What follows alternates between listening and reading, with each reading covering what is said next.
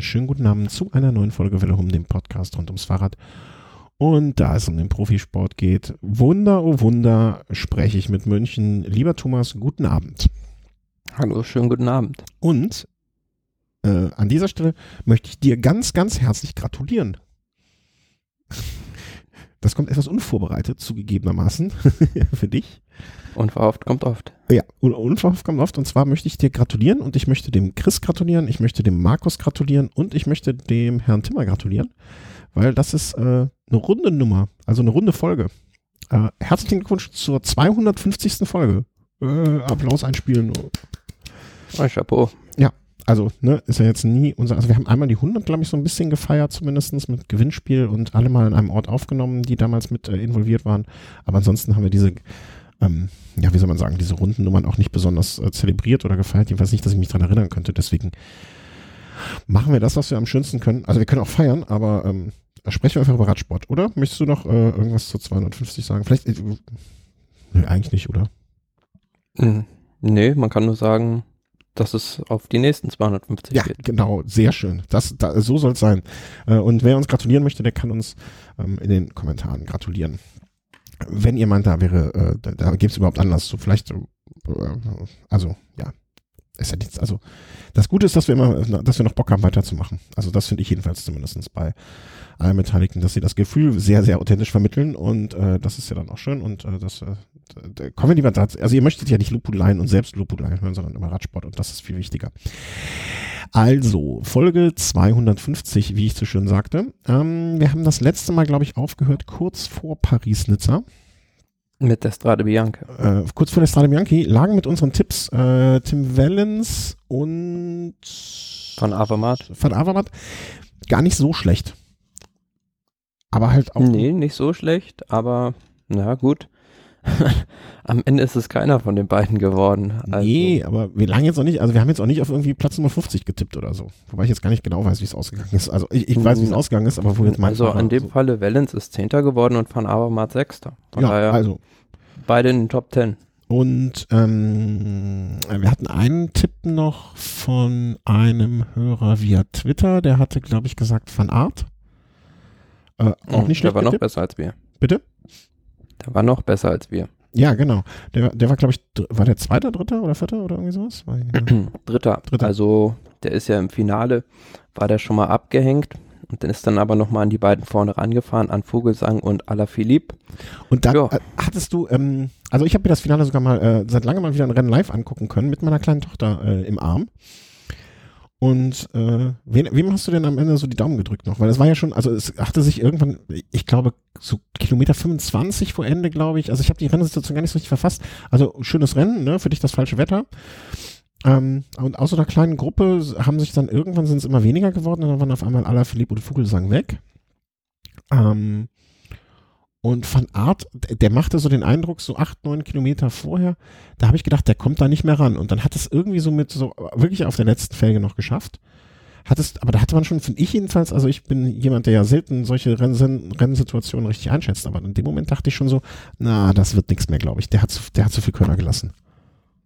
Ja klar, der war nach der Verfolgungsjagd platt und das zeigt ja auch der Abstand von 27 Sekunden im Ziel dass er da in dieser Schlusssteigung in Siena drin ähm, noch so viel Zeit verloren hat auf Alaphilippe und Fugusang. Ja. Aber ich glaube, es war er ja auch im letzten Jahr, der da auf der, na, auf dieser Kopfsteinpflasterrampe in Siena schieben musste. Ah, okay. Ja, das äh, entging, entging meinem Gedächtnis natürlich äh, ganz, ganz. Ja, aber am Ende muss man sagen, ähm, Vogelsang hat alles versucht, im Zweikampf mit Alaphilippe, aber ja, der war A nicht abzuhängen und B war es klar, dass der im Sprint, wenn die beiden zusammen ankommen, der Stärkere ist. Ja.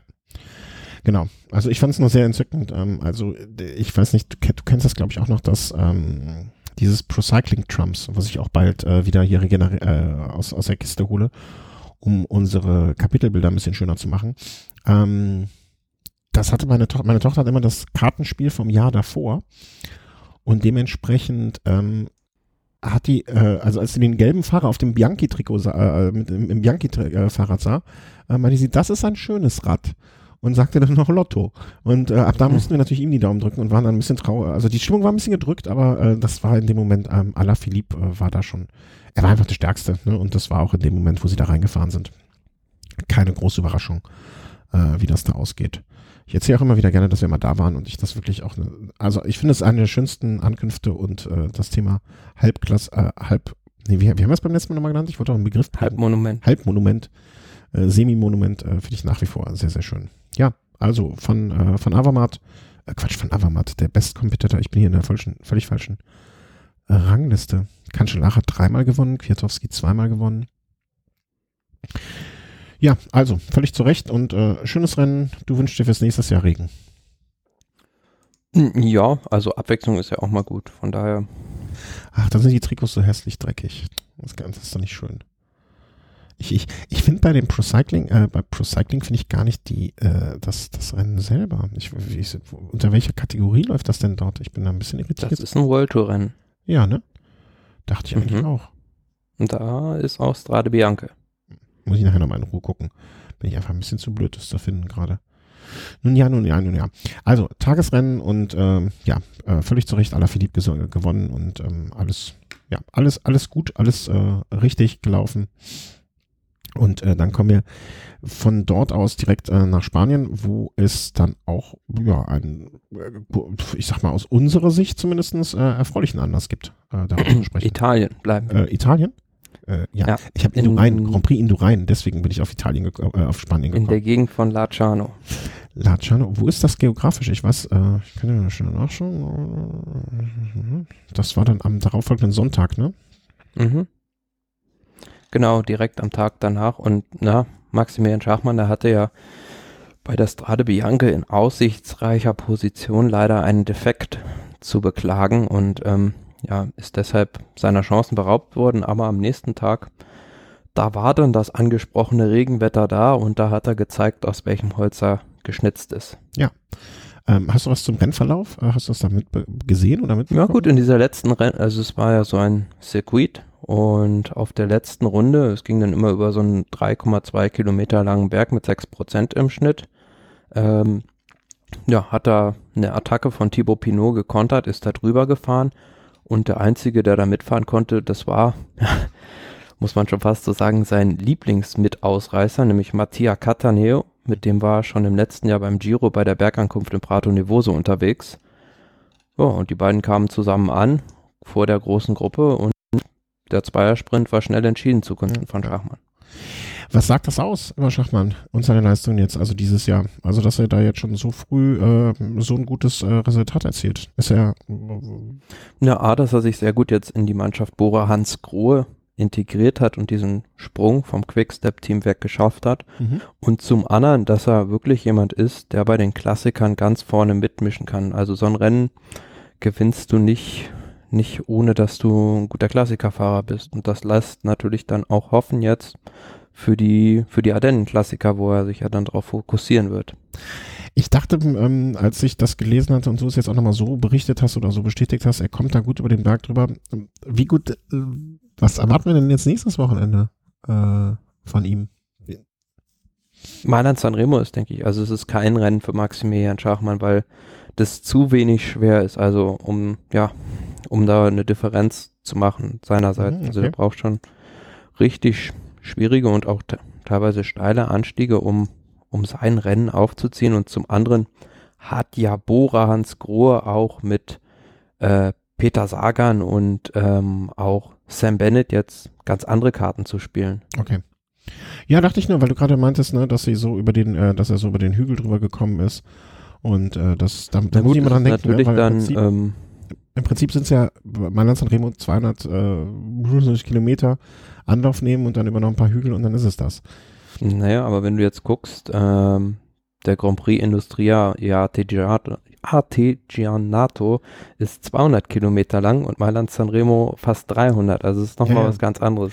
Das wäre nämlich jetzt mein Argument gewesen, äh, was ich entgegengebracht hätte und hätte gesagt, naja, allerdings ist das nicht ein bisschen zu lang für den guten Mann, äh, zumindest in jungen Jahren. Ne? Lass ihn mal, lass ihn mal in fünf Jahren, sechs Jahren nochmal ähm, drüber fahren, mal gucken, äh, wie es dann ausschaut. Ja, aber schön. Also Gratulation an Schachmann. Äh, äh, hat er sich verdient. Äh, gut gemacht.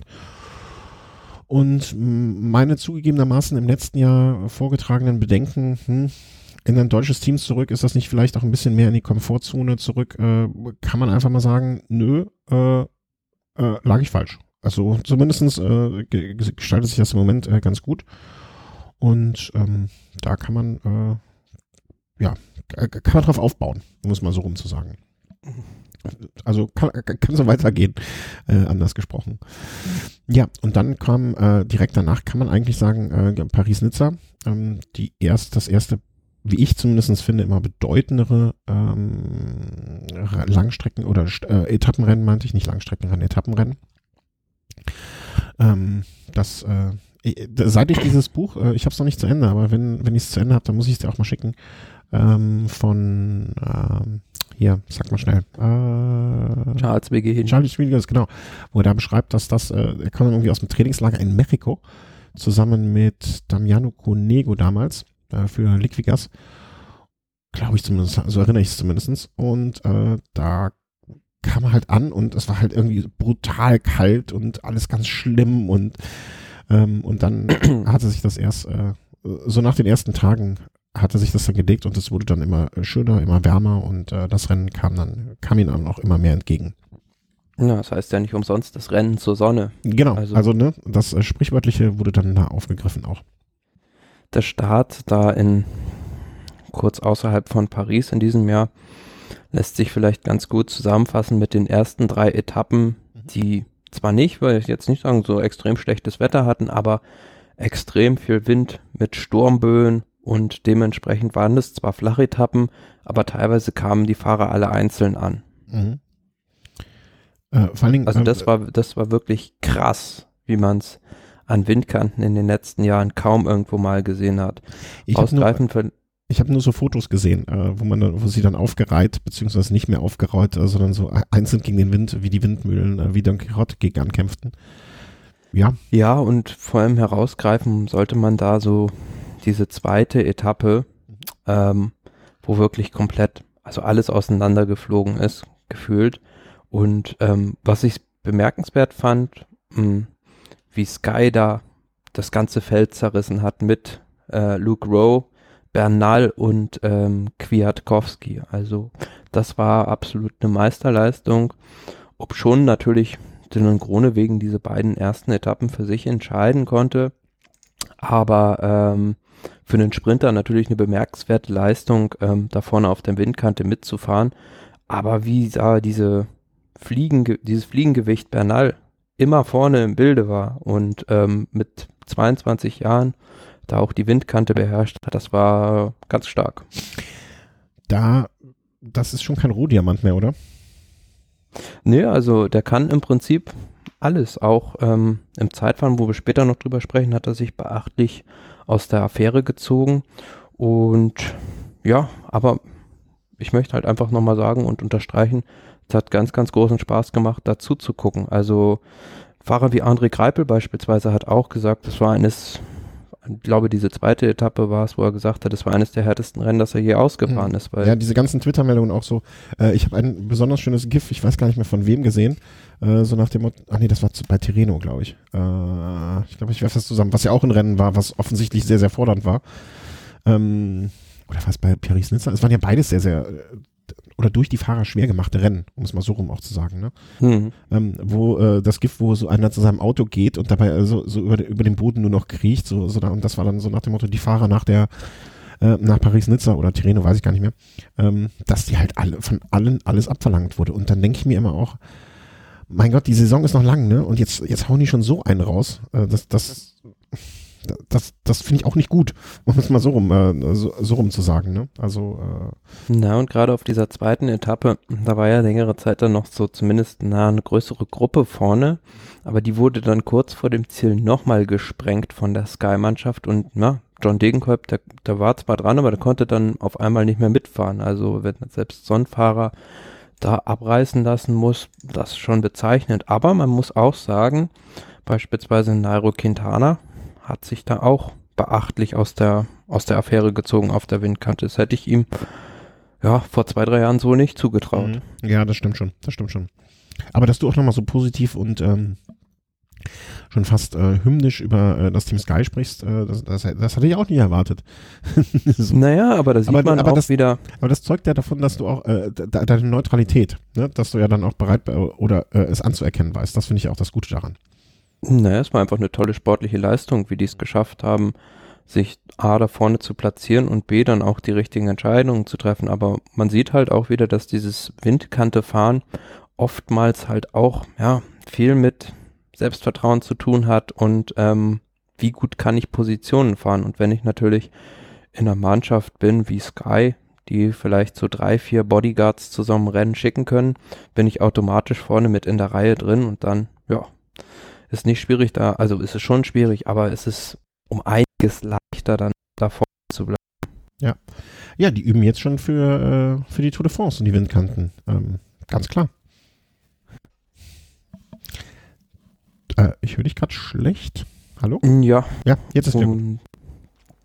Dann diese ersten beiden Etappen gewonnen, wie gesagt, von Dylan Grunewing. Diese Etappe 3 dann, da hat er auch ganz lange vorne mitgemischt. Aber da war es dann so, dass auch Sky nochmal das Ganze auseinandergerissen hat, glaube fünf Kilometer vom Ziel. Und dann aber Grunewegen in diesem Zielsprint, ja, die Beine eingeschlafen sind, er durchgereicht wurde und Sam Bennett gewonnen hat. Mhm. Ja, der auch äh, für sein Team, also da, ähm, wie soll man sagen, ja, äh, end, end, ich will nicht sagen endlich mal, aber Sam Bennett, äh, der, wie viel, das, ist auch schon der zweite oder dritte Sieg diese Saison. Also, äh, Na, hat ja bei der Abu Dhabi-Rundfahrt auch ja. alle eigentlich namenswerten Sprinter geschlagen. Genau. Und im Prinzip das widerlegt, was wir so ein bisschen gesagt haben, dass er jetzt bei Bora auf dem Abstellgleis ja. sei. Aber ähm, ja gut, die, ich glaube nicht, dass sie noch was an ihrem ähm, ihrer Aufstellung groß für den Giro und für die Tour ändern werden, aber er zeigt sich da in beachtlicher Frühform und man muss dazu auch sagen, es ist das Vertragsjahr bei ihm. Hm. Und vor allen Dingen auch, also ne, äh, in, in, in San Juan gewonnen, äh, in Abu Dhabi gewonnen, in ähm, Paris-Nizza, greifen wir jetzt einfach in dem Zusammenhang schon mal vor, auch zweimal gewonnen ist halt, ähm, ne, wie du schon sagst, einerseits Vertragsjahr, andererseits ist es, kann ja nie schaden. Also gerade im, im Radsport immer ein drittes Ass noch im Ärmel zu haben. Ne? Also wie schnell kann irgendwas passieren? Wie schnell kann ein Sagan stürzen? Wie schnell kann ein Schachmann stürzen? Wie schnell kann das passieren, das passieren, das passieren? Äh, steckst du nie drin. Ne? Und äh, glücklich, der sich jetzt dann auch einen dritten Mann zu haben, der wie wir jetzt mal einfach mal von ausgehen, ähm, nicht einer ist, der als erstes äh, groß rumtönt. Insofern alles super. Also ähm, ja. Feine Sache. Also, hat sich da wieder ins Spiel gebracht. Ja, auf jeden Fall. Ähm, Etappe Nummer drei, sagtest du, äh, das war die Etappe mit dem Bennett-Such, äh, äh Besuch, sage ich schon, Sieg, mein Gott. Ähm, gehen wir direkt äh, Etappe 4, auch sehr hügeliges Terrain, am Ende zumindest, ne, auf einem, ich schätze mal, nee, das war kein Rundkurs, ähm, aber dort war es dann so, dass es äh, endlich mal wieder eine Ausreißergruppe durchgekommen ist. Ja, also es war ähm, bemerkenswert, dass diese Ausreißergruppe es geschafft hat, da dem Feld zu widerstehen. Mhm. Und am Ende taktisch clever eingefädelt von Magnus Kort Nielsen, der ja so eigentlich als Sprinter gilt, soll man so sagen, aber auch, ähm, wie wir im letzten Jahr schon ähm, bei der Tour de France gesehen haben, auch auf so hügeligem Terrain mhm. sehr gut zurechtkommt. Und der ja, hat, glaube ich, einen Kilometer vor Ziel war das ein ganz trockenen Antritt gesetzt und seine Mitausreißer da stehen lassen. Ja, mehr gibt es da auch, glaube ich, nicht, was man groß äh, erwähnen müsste zu dieser Etappe. Außer, dass sie alle insgesamt irgendwie fast eine Minute rausgefahren haben.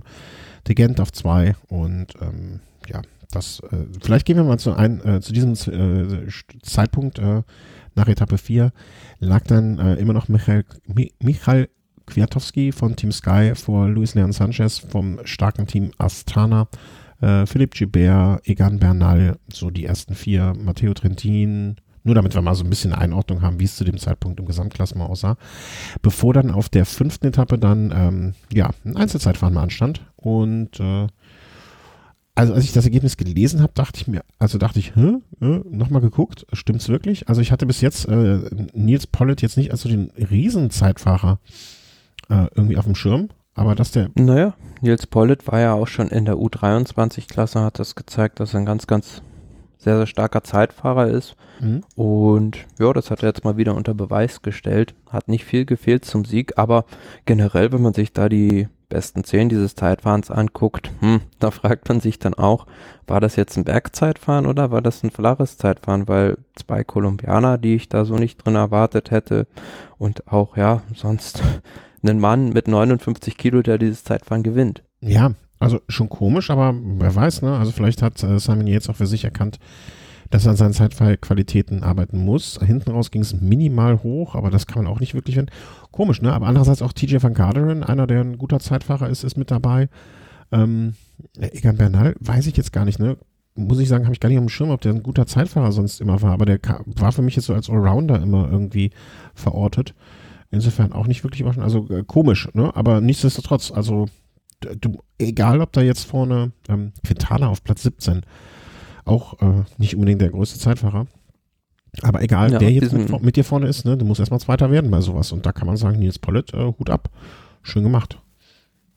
Aus diesem Zeitfahrergebnis, ja, sind wenig Leute schlau geworden, aber es kann natürlich auch mit den wechselnden Windverhältnissen da was zu tun haben. Ja, und Nils Pollitt, schade, dass da sieben Sekunden gefehlt haben, aber für die Klassiker jetzt definitiv in einer super Form. Ja, genau. Ne, das ist, das ist ja auch, ähm, auch wieder, wenn ich aus dem Buch zitiere, ne, also äh, immer so die Sage, Aussage von, ähm, von Chanceliers, ob ich jetzt Zweiter geworden bin, war mir in dem Moment bei so einer Veranstaltung äh, egal.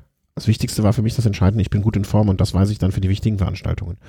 Ne, und äh, dadurch am Gesamtklassement hatte sich insofern nur etwas verändert, dass äh, Wilko Keldermann äh, vom Team Sunweb äh, wirklich einen großen Sprung nach vorne gemacht hat auf Platz 4 äh, und Bernal und Sanchez ihre Plätze getauscht hatten. Und ähm, ja, dann kam, du hast, du hast die Etappe 6, äh, die Nacht der langen Messer genannt. Ähm, was ich ja, genauso schön wie schlimmes Bild finde, weil das klingt so, so brutal, so kriegerisch. Aber ähm, ja, es war ein äh, Zeit, äh, Quatsch, kein Zeitfahren, ein, äh, eine Bergankunft. Also es ging Nachts über Col de- 181,5 Kilometer zum Col de Turini. Ein, ein Berg, der noch in, im weiteren Verlauf dieser Sendung auch eine Rolle spielt. Genau, ja. Ja. Ich bin Und vorbereitet, wie ich ausnahms- ausnahmsweise mal. Bist, deswegen warst du so sprachlos, dass ich über- uns überrascht.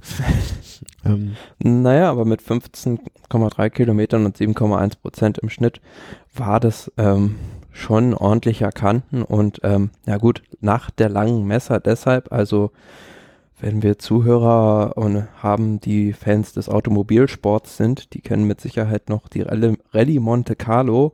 Und da hat ein Journalist mal diese Etappe über den Col de Turini, wie ich dann recherchiert habe, ähm, die Nacht der langen Messer getauft, in Anlehnung an diesen eigentlich politischen Redewendung, ähm, wurde, glaube ich, mal im Englischen erfunden für The Night of the Long Knives. Mhm. Also ähm, halt sprich eine ganz lange Nachtsitzung, wo Entscheidungen getroffen wurden.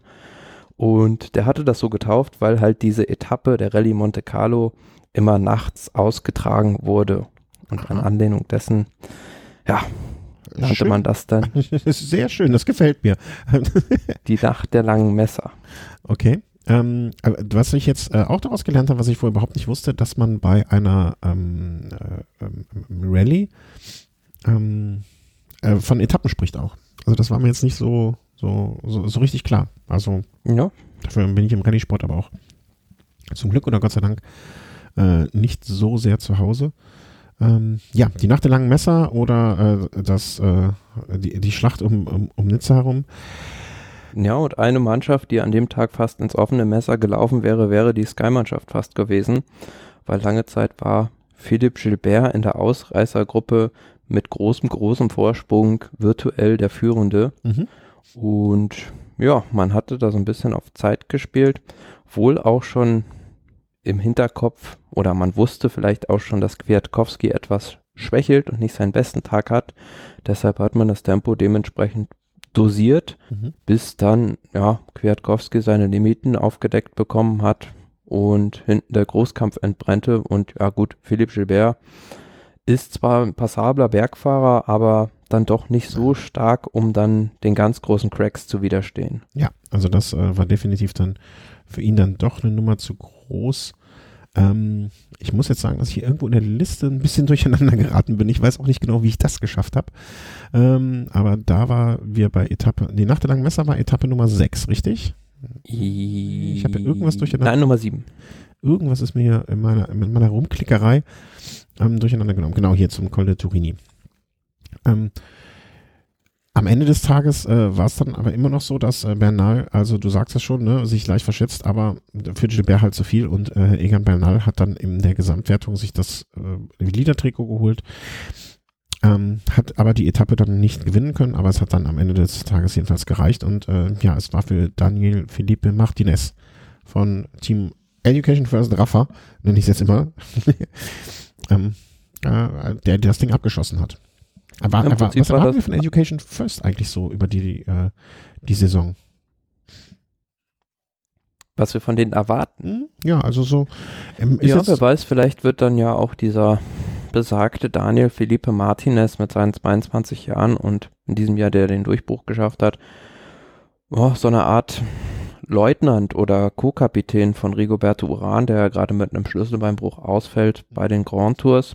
Also an dem Tag war ja eine riesige Ausreißergruppe weg und bedingt dadurch, dass viele durch die Windkanten schon einen riesen Rückstand hatten in der Gesamtwertung, wurden dann halt solche Leute wie Miguel Angel Lopez oder Daniel Felipe Martinez oder auch Simon Yates von der Leine gelassen. Boah, und ähm, die hatten halt dann diesen riesigen Vorsprung und ja, da haben es dann im Prinzip, die Kolumbianer haben dann eine kolumbianische Meisterschaft veranstaltet. Vorne um den Etappensieg mit den beiden Martinez und Miguel Angel Lopez und hinten Quintana und Bernal, die sich da ordentlich auf die Zähne gefühlt haben. ich glaube, ich weiß jetzt auch, warum, wir so, warum ich so durcheinander gegangen bin. Wir haben die Etappe Nummer äh, 6 übersprungen.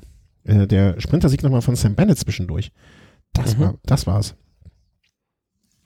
Ja, wollen wir natürlich hier nicht Ja. verschweigen. Nee, aber deswegen, ich war gerade, äh, ich habe mich, ich habe mich gerade selber ins Abseits geschossen. Entschuldige bitte, dass ich, dass ich dadurch jetzt für Verwirrung äh, ge gesorgt habe. Der, der, der, deswegen habe ich hier äh, auch so ein Durcheinander. Ähm, kein Problem. Ähm, ja, aber das war, wie hat dir der Berg, äh, weil ne, er kommt ja später dann nochmal zum Tragen. Wie hat dir der Berg grundsätzlich gefallen? Also wie oft, äh, also ich, ich habe ihn, ich, ich, der gehört zu den Bergen, an die ich nicht so irgendwie lebhafte Erinnerungen habe, obwohl man ja weiß, dass auch viele Profis, die aus der Gegend kommen, äh, da oft ihre Tests waren und so weiter und so fort. Ähm, Ja, ist ist natürlich ein sehr gleichmäßiger Anstieg. Also du hast halt im Schnitt dann so sechs bis acht Prozent mit einem kurz, mit zwei kürzeren, ja, flacheren Passagen. Aber als Zuschauer vom, vom ähm, Endgerät war das natürlich super schön anzuschauen. Vorne einmal diesen Kampf zwischen den Weltklasse-Leuten Lopez, Martinez und Simon Yates um den Etappensieg und hinten, ja, also da war dann doch Egan Bernal, fand ich nicht so stark, wie ich ihn erwartet hatte, weil Quintana konnte da noch ja, recht entspannt, will ich sagen, mitfahren. Und ja, ich hätte erwartet, dass er da vielleicht eine Differenz rausfährt. Ja, aber ne, vielleicht muss er, hat er sich auch gesagt, ein gutes Pferd springt nur so hoch, wie es muss. Ähm, la- lass uns mal, lass mal gut sein. Und äh, ich übertreibe es jetzt hier auch nicht. Mm, Ne, also taktisches rausnehmen, wer weiß. Also ich hatte ihn, äh, ich, ich fand insgesamt, was ich so mitbekommen habe davon, alles sehr, sehr, sehr, ähm, wie soll man sagen, sehr, sehr beeindruckend. Und ich glaube, da, da wird noch einiges auf uns zukommen diese Saison. Und auch vor allen Dingen die nächsten, äh, wenn das alles so sich weiterentwickelt, ne, immer vorausgesetzt. Wir hatten ja genug Fahrer, die in jungen Jahren aufgetrumpft haben und dann später äh, dann doch leider Gottes nicht das eingehalten haben, was sie in jungen Jahren versprochen haben. Aber nun ja. Ähm, ja. Aber schade für Quintana, dass das äh, nicht belohnt wurde. Ähm, aber nun ja, werden wir mal sehen.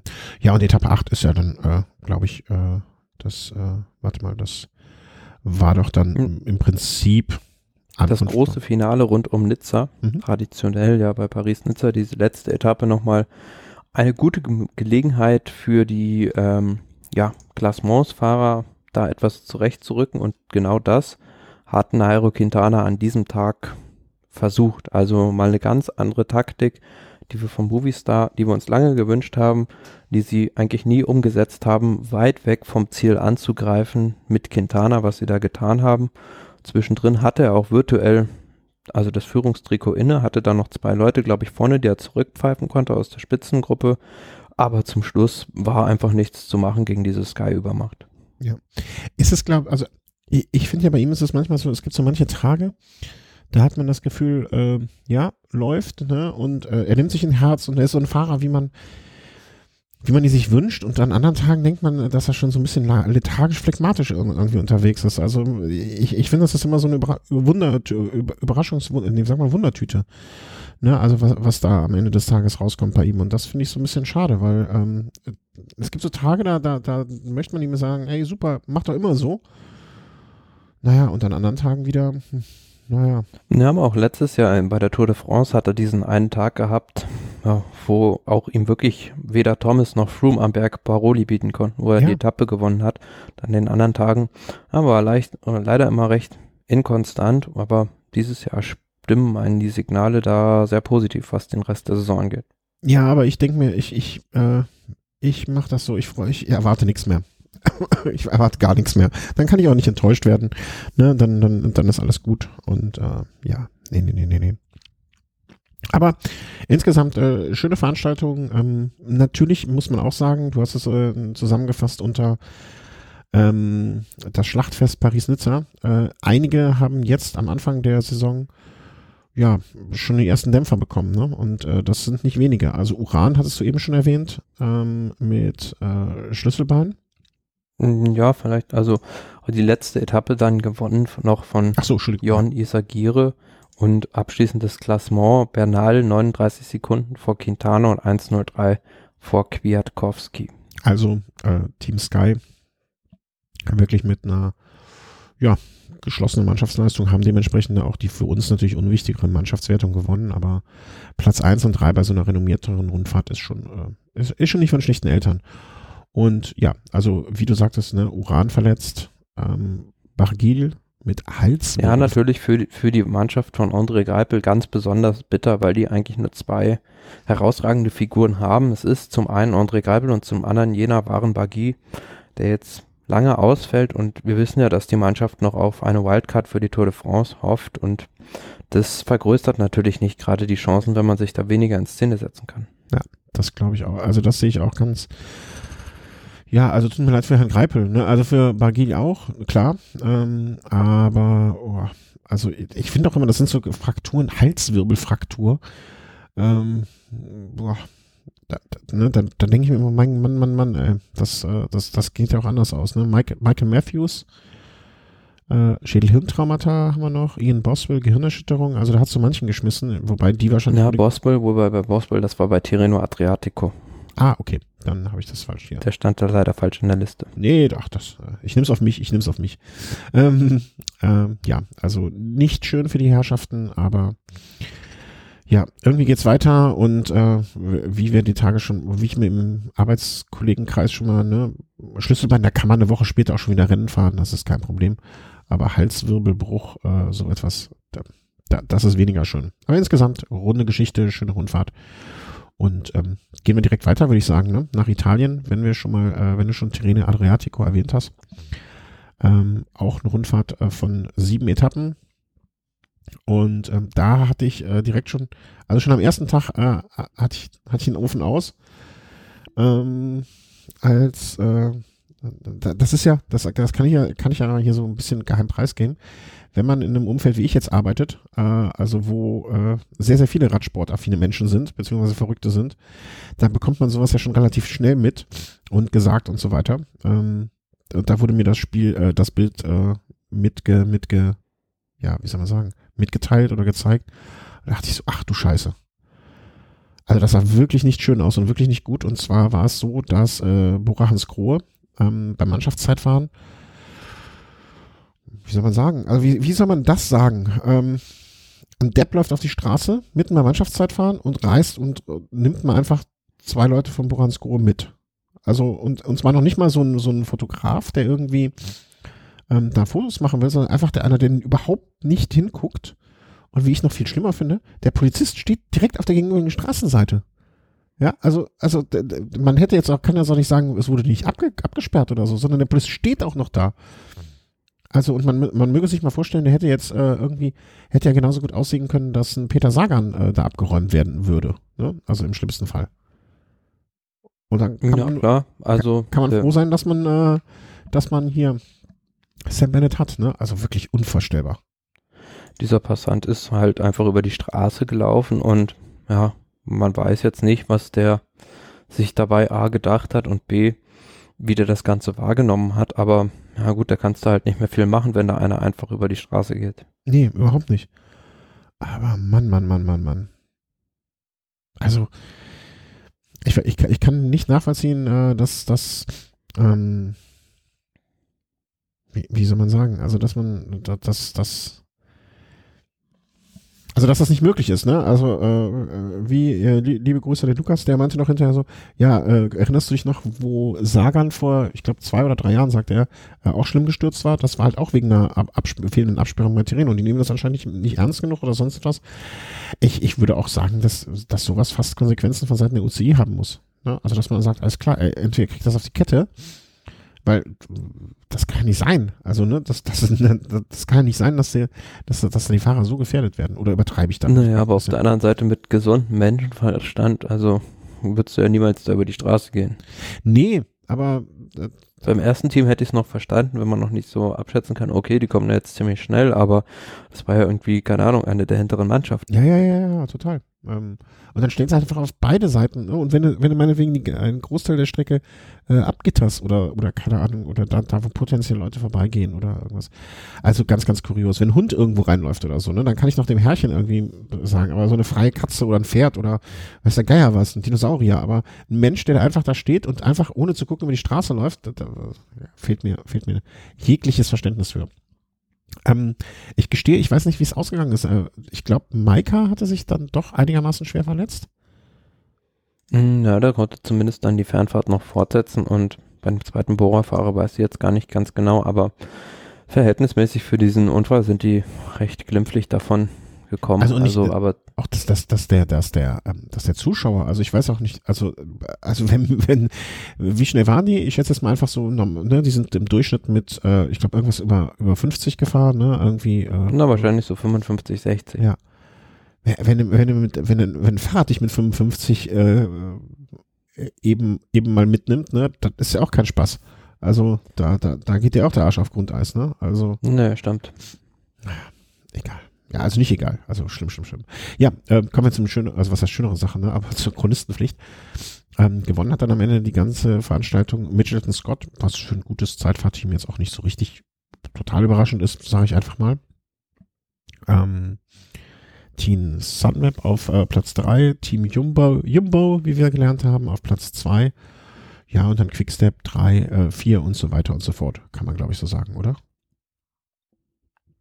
Naja, gut, dieses Mannschaftszeitfahren hat da natürlich schon für eine gewisse Vorentscheidung in der Gesamtwertung gesorgt. Also, ja, das werden wir im weiteren Verlauf dann noch sehen. Ich habe übrigens auch noch äh, irgendwo gehört, dass Mitchelton auch fast äh, so etwas passiert ist während des Zeitfahrens. Ich meine, fast, äh, also so schlimm kann es nicht gewesen sein, ne? weil also sie sind, sind sicher durchgekommen, aber da muss es auch irgendwie ein Incident gegeben haben, äh, dass die da äh, auch fast etwas ähnliches passiert wäre. Und wie gesagt, da hört es für mich dann auf, dass man, ähm, wenn, die, wenn die Fahrer nicht mehr in Ruhe ihren Sport betreiben können, dann, äh, dann muss, muss da irgendwie meiner Meinung nach von Seiten des Veranst äh, der, der UCI dem Veranstalter auch mal ein bisschen Druck gemacht werden. Zum Glück ging es dann äh, in Team, äh, äh Quatsch, in Team, in Etappe 2 ging es dann schon ein bisschen gesitteter zu und ähm, Bergauf Ankunft, hab, wie sich jetzt schon herausgestellt hat, äh, die Fahrer, die wir auch bei den Klassikern vermutlich dann weiter vorne sehen werden, haben sich da vorne getummelt. Von Avamat, Alaphilippe. Ja, Alaphilippe hat das am Ende sehr überlegen gewonnen vor Greg van Avermaet, der aber ja, nicht so wirklich eine Chance hatte. Was da anzumerken ist, ja, so Peter Sagan, den man bei sowas auch vorne erwartet hatte, ja. der war ja geschwächt ins Rennen gegangen durch eine Krankheit, die er vorher aussetzen musste und ma, da hatte, glaube ich, ein Defekt, gut 10 oder 15 Kilometer vom Ziel und ja, da hat es auch so gar nicht so richtig mehr versucht, da irgendwie nochmal reinzufahren und da sah man schon, dass die Form dann doch nicht so super ist momentan bei ihm. Ja, da war irgendwie, äh, also Luft einfach raus. Kann ich mir, kann ich auch gut nachvollziehen, ne? Wenn dann eh weißt, okay, wenn überhaupt, kommst du hier nur mit, äh, mit, mit, mit Hängen und Würgen mit und dann hast du einen Defekt. Also da, da hätte ich dann auch die Schnauze voll. Also da kann ich gut nachvollziehen, dass man dann äh, irgendwie die Segel streicht und sagt, das muss jetzt nicht sein.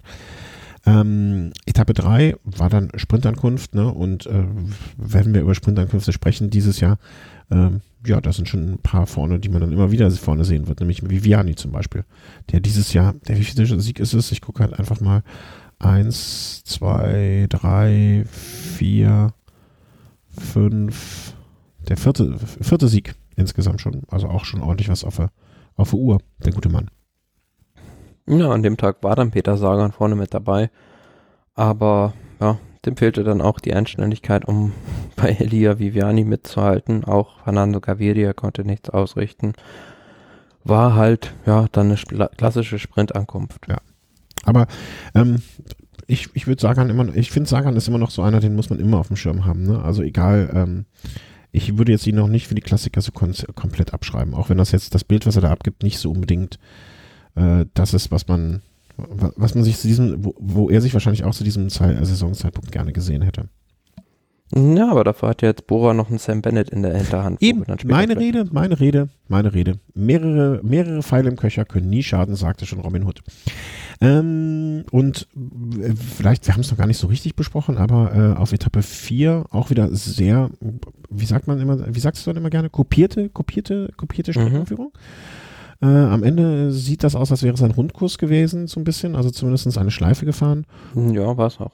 Und ähm, Astana wirklich diese Saison äh, wie immer im Frühjahr gut, gut drauf.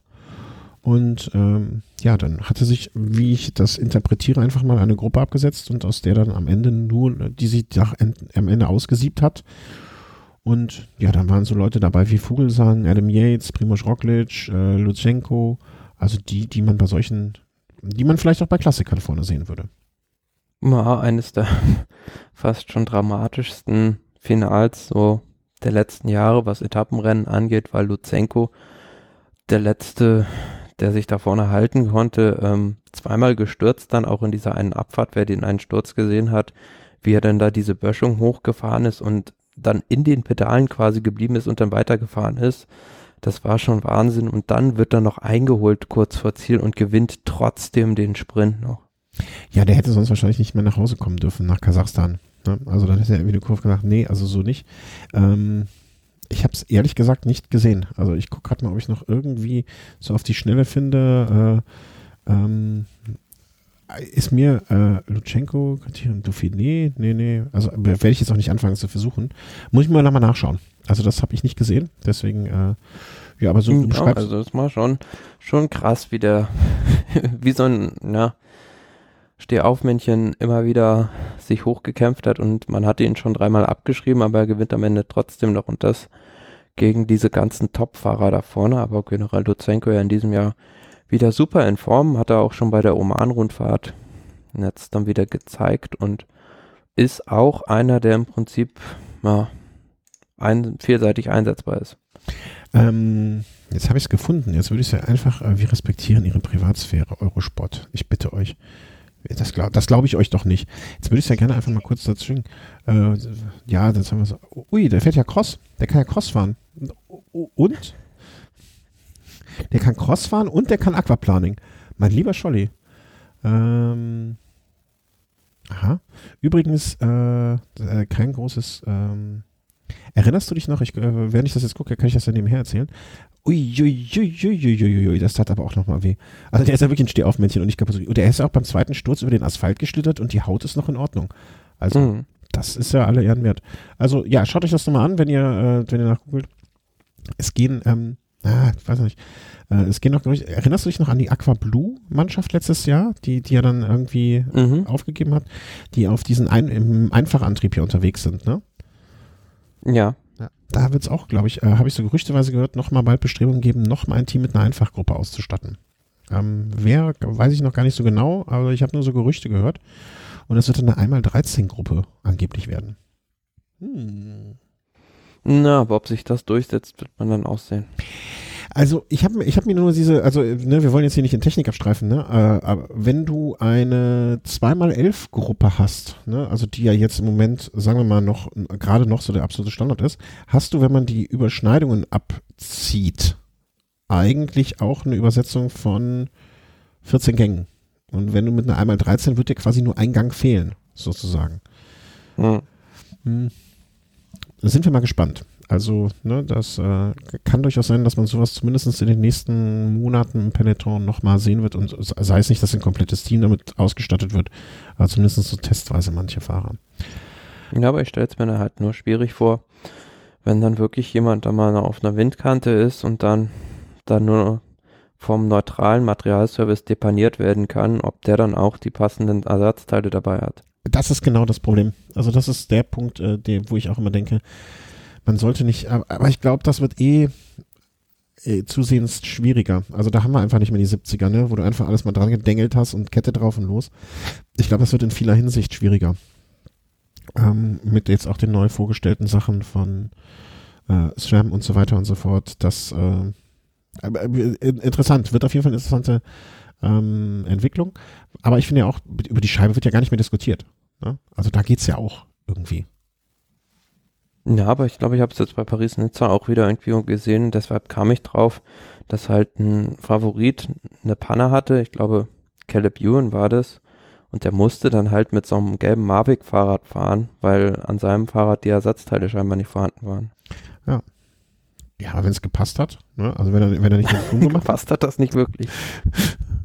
Äh, ja, ist auch, weißt du, das ist halt, aber du, das ist, eigentlich spielt dir das in die Hände. Du hast ja früher oft genug kritisiert, dass die Fahrer vielleicht auch so ein bisschen Testobjekt sind für in der Industrie noch gar nicht ausgereifte Produkte wenn jetzt, wenn jetzt so ein, du, magst mal glauben, wenn jetzt so ein Froome irgendwie bei der Tour auf einmal aufgrund von Mater schlechtem Material nicht mehr weiterfahren kann und dann noch wieder so ein schlechtes Fahrrad kriegt, äh, das irgendwann platzt in die Hutschnur. Also Froome ist ja das beste Beispiel dafür, dass er damals seinen Physiksattel abgeklebt hat und sich ein Specialized ungelabelt drauf gemacht hat aufs Rad. Ne? Also irgendwann hört es mal auf, glaube ich dann auch.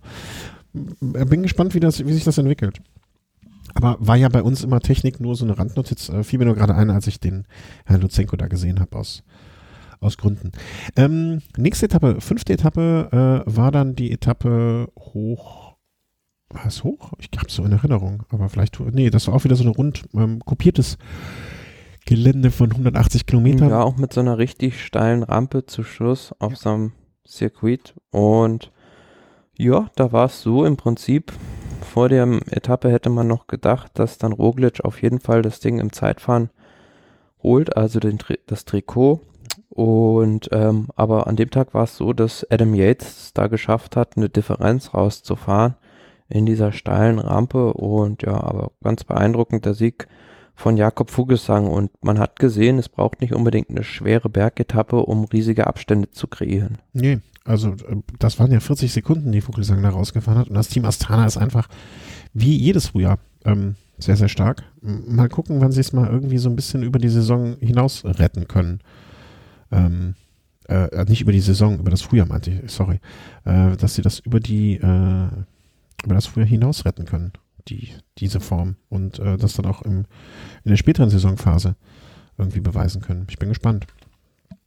Ähm, ja, ja und nach der Etappe war es dann im Gesamtklassement so, dass dann Adam Yates 25 Sekunden Vorsprung hatte vor Roglic, dahinter Fugesang und mit 35 Sekunden und Tom Dumoulin dann schon mit einer großen Lücke von 1,55. Mhm der auch unauffällig fährt, ne? Also das meine ich jetzt gar nicht.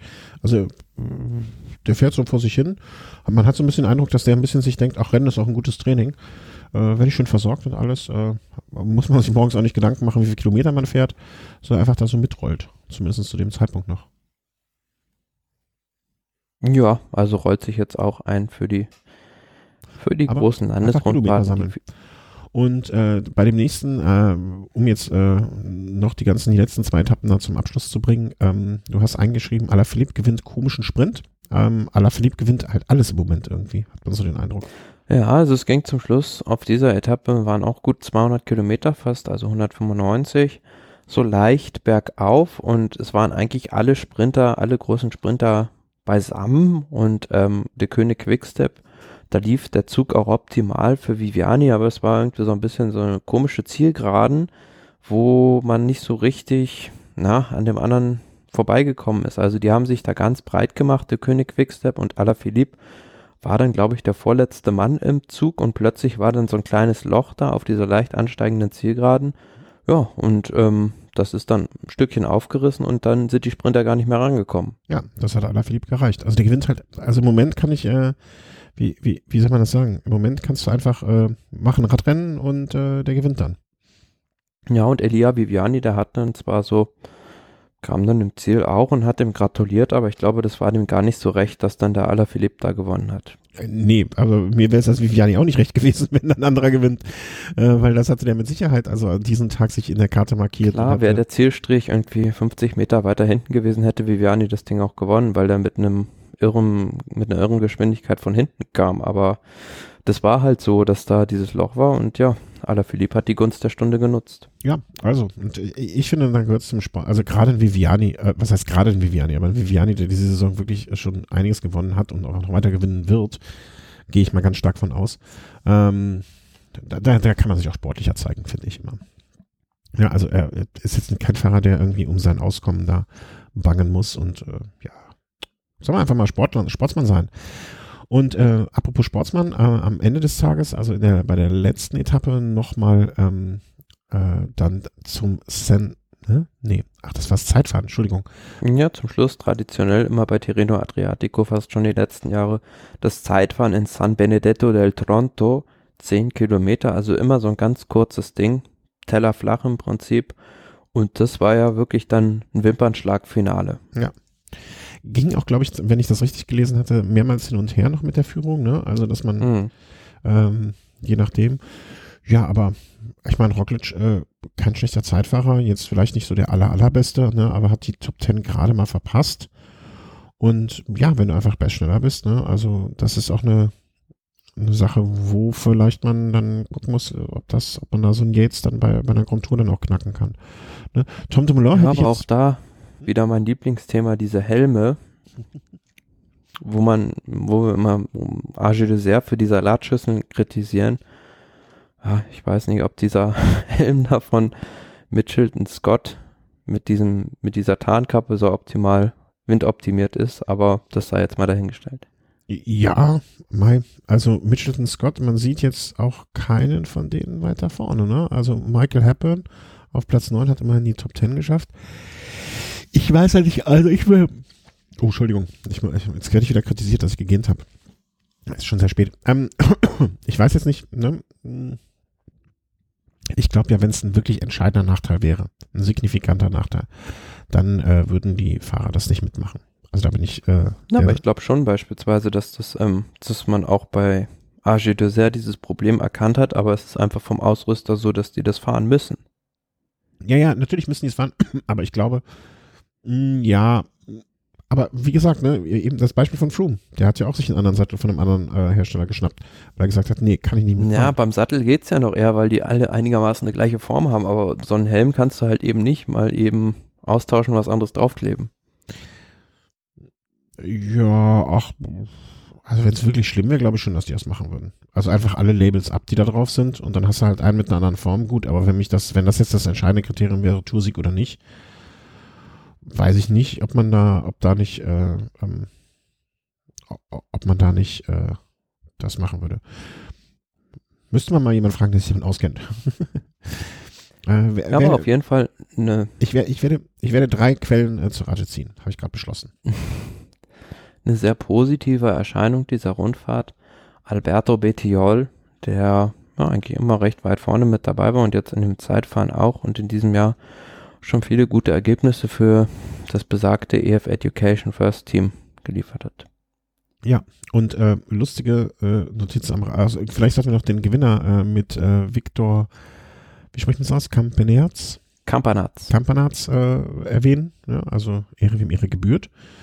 Ähm, vor ähm, dem von dir erwähnten ähm, Alberto Bettiol und Jos van Hemden, die, ne, also Platz 1, 2 und Ja, 3. und in der Gesamtwertung dann Roglic um weniger als eine Sekunde vor Adam Yates und dann Jakob Vogelsang auf drei. Ja, der Vogelsang hat sich diesen dritten Platz an, eigentlich an dieser einen Etappe da äh, erkämpft und äh, äh, lustig noch, hast du als Rand- Randnotiz mitgenommen, so richtig geglaubt hat man es wohl offensichtlich von Veranstalterseite nicht, dass Primoz Roglic es noch schafft, weil man hatte das Liedertrikot schon vorbereitet, äh, aber nicht mit dem Jumbo-Schriftzug. Nee, sondern mit dem der Mitchelton Scott Mannschaft. Aber zum Glück war Jakob Vogelsang dann aufmerksam und hat da na, dieser Hostess rechtzeitig darauf hingewiesen, dass man doch das falsche Trikot hat. Ah, Entschuldigung, ich musste kurz trinken. Hatten die die, aber er hat dann noch das Richtige bekommen, ne? Also das war einfach nur vergriffen im, im Regal. Ja, die hatten einfach das falsche Trikot gedruckt. Ja. Haben die noch ein schnelles neu drucken können? Weißt du das? Ja, wahrscheinlich schon. Ja, die haben das ja alles vorrätig, also mit den, mit den Aufschriften. Ja, aber es dauert ja dann trotzdem noch mal irgendwie eine gewisse Zeit, bis es so. Ja gut, es kommt in die Presse und dann geht da einmal dieser Heißkleber drauf und dann ist es ja auch ein paar, innerhalb von ein paar Sekunden dann fertig. Ja. Also was, was sonst halt immer mal passiert ist, dass äh, eine falsche Nationalhymne gespielt wird. Also wir haben es mal erlebt bei Contador, dem wurde auf den Champs-Élysées die dänische Nationalhymne gespielt. Ja, das erinnere ich auch noch. Was, was für komische Sachen äh, ähm, da manchmal passieren. Naja. Das war aber doch nicht mit der dänischen, da war noch irgendwas, das fällt mir gerade nicht ein. Also ich glaube, bei Alexander Christoph wurde in Frankfurt auch mal die falsche Hymne gespielt. Ja, genau, in Frankfurt, das weiß ich noch, beim 1. Mai, ne, als er gewonnen hatte. Mhm. Ja, sehr, sehr, sehr schön. Das sind noch so kleine Momente, da weiß man auch, da sind alles Profis am Werk, da wird alles gut. Ähm, apropos Profis am Werk, äh, nächsten Samstag sind auch die Profis am Werk und zwar ähm, eins der, der, der, der Rennen, wo man wirklich unbedingt von Anfang bis Ende dran sein muss, weil es kann jeden Moment etwas passieren. Mailand Sanremo. Äh, der, der, das erste Monument. Und äh, wir machen es jetzt immer so, dass wir zumindest äh, ein großes, also in der Sendung ein großes Rennen für den der nächsten Zeit tippen werden. Und das machen wir heute dann für Mailand Sanremo. Ähm, ja, äh, gibt es irgendwas, was sich an der an an den Strecken äh, geändert hat, was ich wissen müsste, um meinen Tipp hier abzugeben? Nö, großartig nicht. Wahrscheinlich im Finale vielleicht irgendwie wieder ein, zwei Wanderbaustellen oder ein Kreisverkehr, ja, der jetzt irgendwie andersrum verläuft, aber ansonsten grundsätzlich die letzten gut 30 Kilometer, wenn man dann Capomelo unten ähm, zur ligurischen Küste kommt und dann äh, Cipressa, Poggio, da wird die Entscheidung fallen und wenn sie da nicht fällt, dann spätestens auf der Via Roma und es wird wie immer das Spielchen sein, Ausreißer gegen Sprinter. Mhm. Also ich habe zwei Namen auf dem Zettel. Ich muss mich noch entscheiden. Also nicht einfach. Soll ich anfangen? Also, wer war beim letzten Mal, wer hat beim letzten Mal besser getippt? Äh, du, ne? Mhm. Dann musst du jetzt äh, anfangen. Und ich habe ich hab ja wirklich zwei Namen hier stehen, also so, ne? also ich habe zwei Namen im Kopf. Und wenn du den einen sagst, sag ich den anderen und wenn du den anderen sagst, sag ich den einen und wenn du keinen von beiden sagst, dann habe ich ein Problem. Na, also ich sag mal dieses Jahr Sprint und äh, Viviani gewinnt. Okay, das wäre der eine gewesen bei mir auf dem Zettel. Dann ähm, sag ich, äh, das ist auch schwierig dieses Jahr irgendwie. Ähm, ich sag, Alaphilippe ist einfach in einer Form, die so gut ist, dass er dass er das Ding abschießt. Na, das wäre jetzt die andere Karte von Quickstep oder die König Quickstep, die die spielen können. Ja. Ich sag Alaphilippe. Aber interessant, dass bei den Buchmachern immer noch Peter Sagan ganz vorne ist. Ist, ist das so? Mhm. Ähm, ja, dann, dann, dann, weiß man ja, dass man sich nicht immer nur auf die Buchmacher verlassen sollte. Nee, ich glaube, äh, also ich glaube einfach Alaphilippe aufgrund seiner Form. Also der hat so viel Rennen jetzt äh, so in so einer bestechenden Form äh, abgeschlossen und äh, Viviani weiß ich nicht, habe ich irgendwie Zweifel, dass er so gut über die Berge rüberkommt, wie es verliebt kommt. Und ja, das, das Besondere an diesem Sprint ist ja einfach, dass er fast nach 300 Kilometern stattfindet. Ja. Und das ist auch sowas, was gibt's gar nicht anders irgendwie mal in der Saison. Und ja, aber das letzte Jahr hat auch gezeigt, dass man es als Solist schaffen kann. Ja, ja.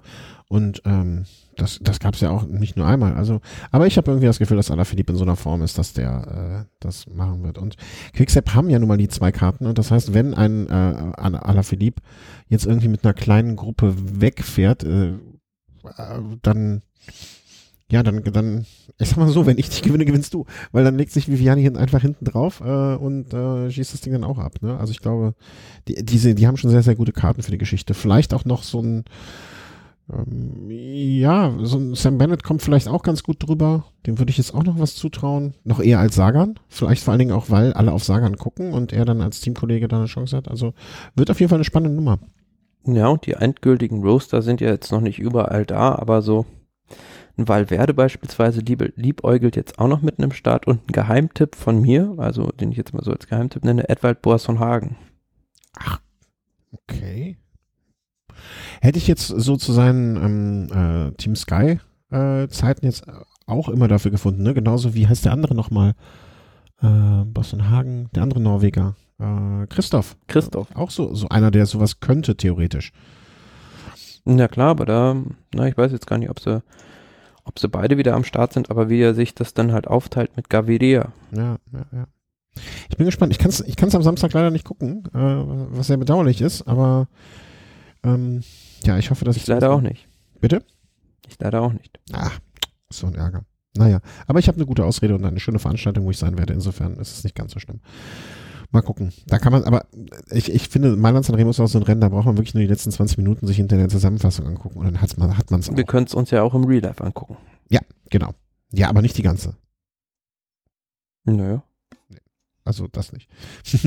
die letzten, ähm, wir gucken mal. Also derjenige, der von uns als erster guckt, sagt dem anderen, wo er einsteigen muss. Das finde ich, äh, da, da meistens du als erster guckst, ist das für mich natürlich eine sehr äh, komfortable Situation. Aber vielleicht können auch Hörer einfach uns äh, hier kurz Bescheid geben, ne? äh, ab wann es spannend wird. Äh, wir sind beide via Twitter ganz gut zu erreichen. Sagt uns einfach ab hier einschalten und äh, das wäre super. Also so kilometermäßig am besten, weil das sind einfachere Zahlen als Zeit.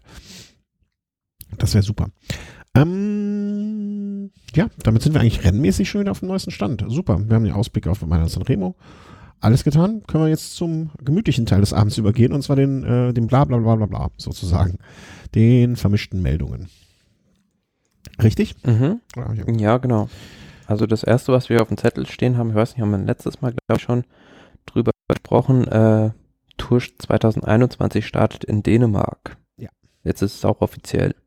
Ah, okay. Ich, ich hatte das im Kopf, dass es beim letzten Mal schon offiziell war. Dann habe ich das, äh, ja, dann ist es jetzt offiziell. Wir haben es jetzt hiermit offiziell verkündet, äh, dass Kopenhagen äh, sozusagen, äh, ja, nicht Kopenhagen, er ist ein bisschen weiter, doch, waren die in Kopenhagen? Doch, die, Kopenhagen. Mhm. Ähm, beim letzten Mal habe ich schon drüber spekuliert oder, oder da, da ging, ging ja schon das Gerücht um. Ähm, ja, Kopenhagen, Glückwunsch, sei euch gegönnt. Haben die denen etwas? Und ähm, was ich noch viel spannender eigentlich war, ich weiß nicht, war die Meldung von heute oder war die von gestern? Dass sozusagen die ersten zwei Etappen, Etappen von der nächstjährigen Tour bekannt gegeben wurden. Und da dachte ich mir, huiuiui, Tiffy, da geht's aber rund. Ha, hat mich sehr gefreut irgendwie, dass, äh, wenn das, das so kommt, wenn es so kommt, wie es kommt, also dass es so kommen wird. Ähm, ja, sehr offiziell. Hm, okay, das ist offiziell. Also das war jetzt, das habe ich nicht mitbekommen. Ich habe nur diese zwei Profile gesehen und äh, dachte mir, ach, das klingt ja nett. Ähm, ja, also, ja, also die ersten beiden Etappen von der Tour de France 2020, die in Nizza startet, sind jetzt äh, veröffentlicht worden mit den Streckenprofilen.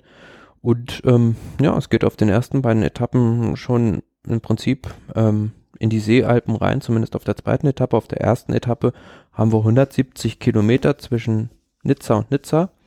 Und ja, aber auch da ist es schon recht bergig, also. Wäre jetzt, wär jetzt das eine Etappe, die irgendwie so bei Etappe 8, 9 oder 10 wäre, da würde man echt sagen, ja, dem Tag, je nachdem wie das Feld ist und, äh, ne, also gerade nach dem Ruhetag oder so, durchaus was der Ausreißer.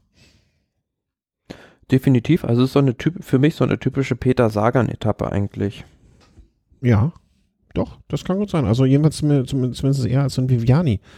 Ähm, also ist natürlich, dann muss man aber auch sehen, es sind zwischen letztem, äh, letzten Ab oder sagen wir mal letztem Anstieg bei ungefähr äh, Höhepunkt Kilometer 130 bis ins Ziel sind es nochmal 40 Kilometer. Ne? Das heißt, äh, da, da werden sich die Kräfte noch ordentlich, äh, also da kann man wieder ein bisschen regenerieren und kann dann da diese 40 Kilometer Anlauf bis zum Sprint nehmen.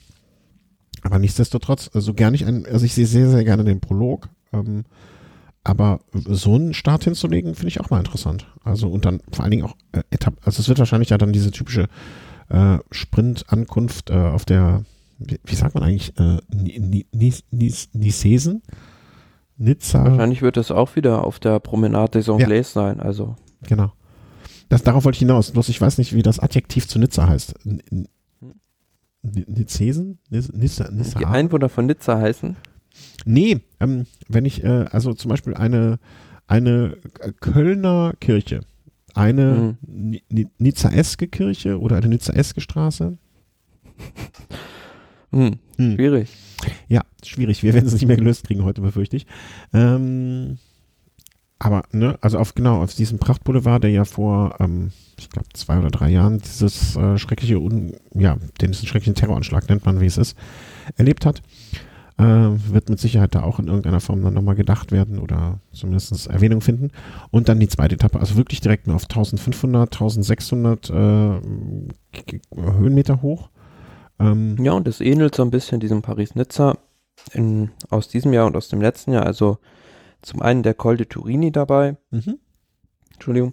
Und ähm, der Col d'Es auch, der traditionell auf der letzten Etappe da mit dabei ist. Und dieser Col de Quatre Chemins, der in diesem Jahr auch auf der letzten Etappe befahren wurde. Das ist also schon ein ordentliches Programm für eine zweite Etappe. Ich glaube, Absolut. letztmals hatten wir so einen Tourstart 1991 oder so, wo wir in der Nähe von Po unterwegs waren. Ja, wenn du das sagst, wird das stimmen. Ich guck's nicht nach und ich weiß es nicht. Ähm, ja, aber es ist ja im Prinzip auch das, was wir hier in der Sendung immer etwas reklamiert hatten oder eingefordert hatten, fast schon, dass, dass man dem Rennen so ein bisschen die Hektik nimmt, indem man das Klassement schon auf den ersten Etappen selektiert. Ja, oder auch, dass man einfach mal einfach was anders macht. Ne? Also das ist einfach mal ein anderer Start als das übliche. Ne? Wie gesagt, ich mag den Prolog. Also ich hätte mir eigentlich gewünscht, dass es Etappe Nummer 2 und 3 wird. Ne? Dass man vielleicht noch einen kleinen Prolog davor geschoben hätte. Dann hätte ich das noch besser gefunden. Mhm.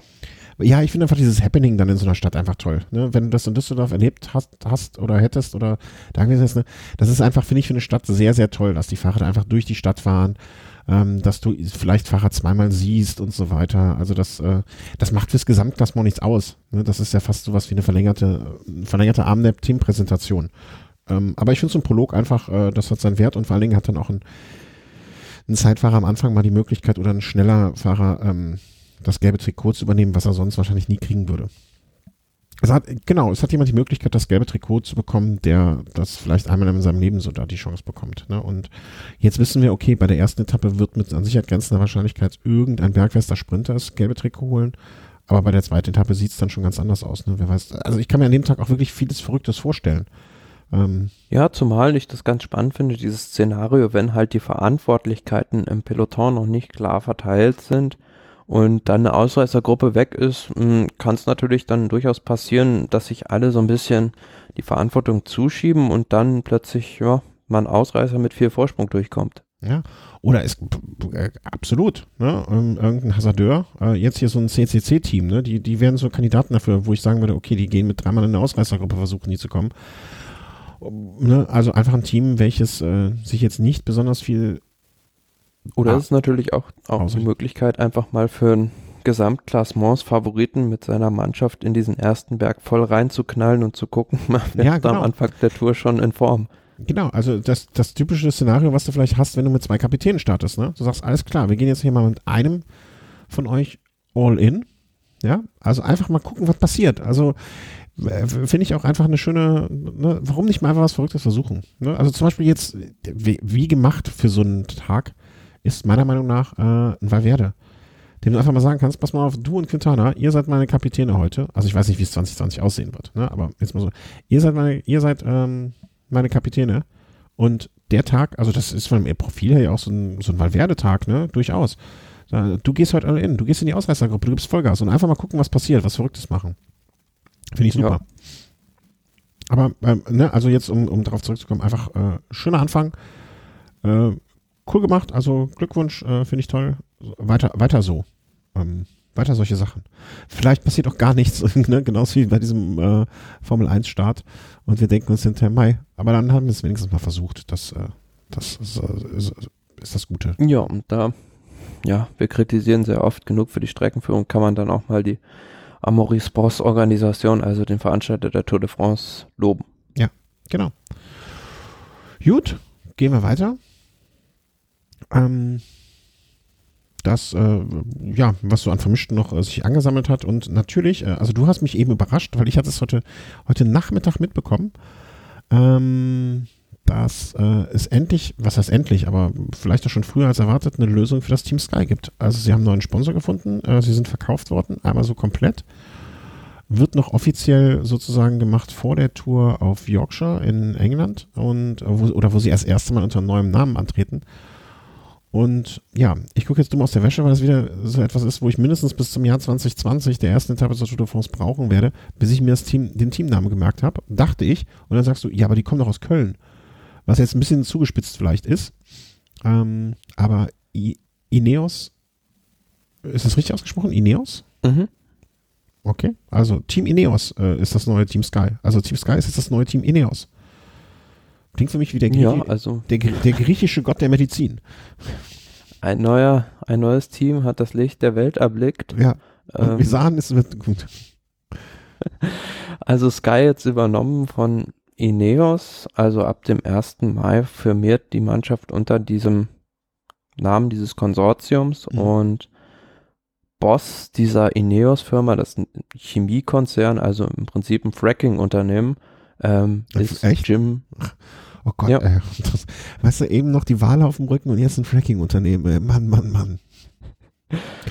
ähm, Wie kaputt ist, der, ist ist der besagte Herr Radcliffe, der mit einem geschätzten Mil Vermögen von 25 Milliarden Euro der wohl reichste Brite momentan ist, der auch schon jetzt im America's Cup groß investiert hat und ähm, auch in der letzten, im letzten Jahr mal den FC Chelsea, den Fußballverein kaufen wollte, hat sich jetzt ein Radsportteam dann auch zugelegt und ja, wie du es gerade schon angesprochen hast, also es ist ein zweischneidiges Schwert. Auf der einen Seite natürlich schön jetzt für die ganze Besatzung der Mannschaft Sky, dass da keine Arbeitsplätze verloren gehen und dass dieses Team so in dieser Form weiter fortbestehen Mhm. kann, weil aus der Pressemitteilung geht ja auch hervor, dass dort keine Einbußen in Kauf genommen werden müssen.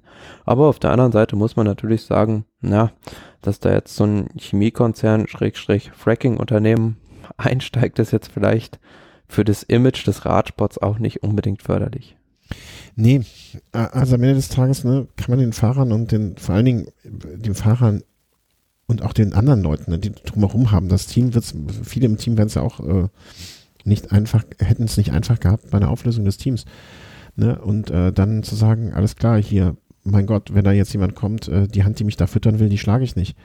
Ähm, da, da musst du schon moralisch äh, und, finanziell sehr abgesichert und moralisch sehr, sehr gutes Rüstzeug haben, um dann zu sagen, nö, also äh, für, für, für einen Fracker mache ich das, mache ich das nicht. Ähm, andererseits weiß ich jetzt zu wenig um das, über das Unternehmen, ähm, um mir da wirklich ein Urteil drüber zu erlauben. Also, was, was, die haben ihren Sitz, die Deutschlandzentrale hat ihren Sitz in Köln?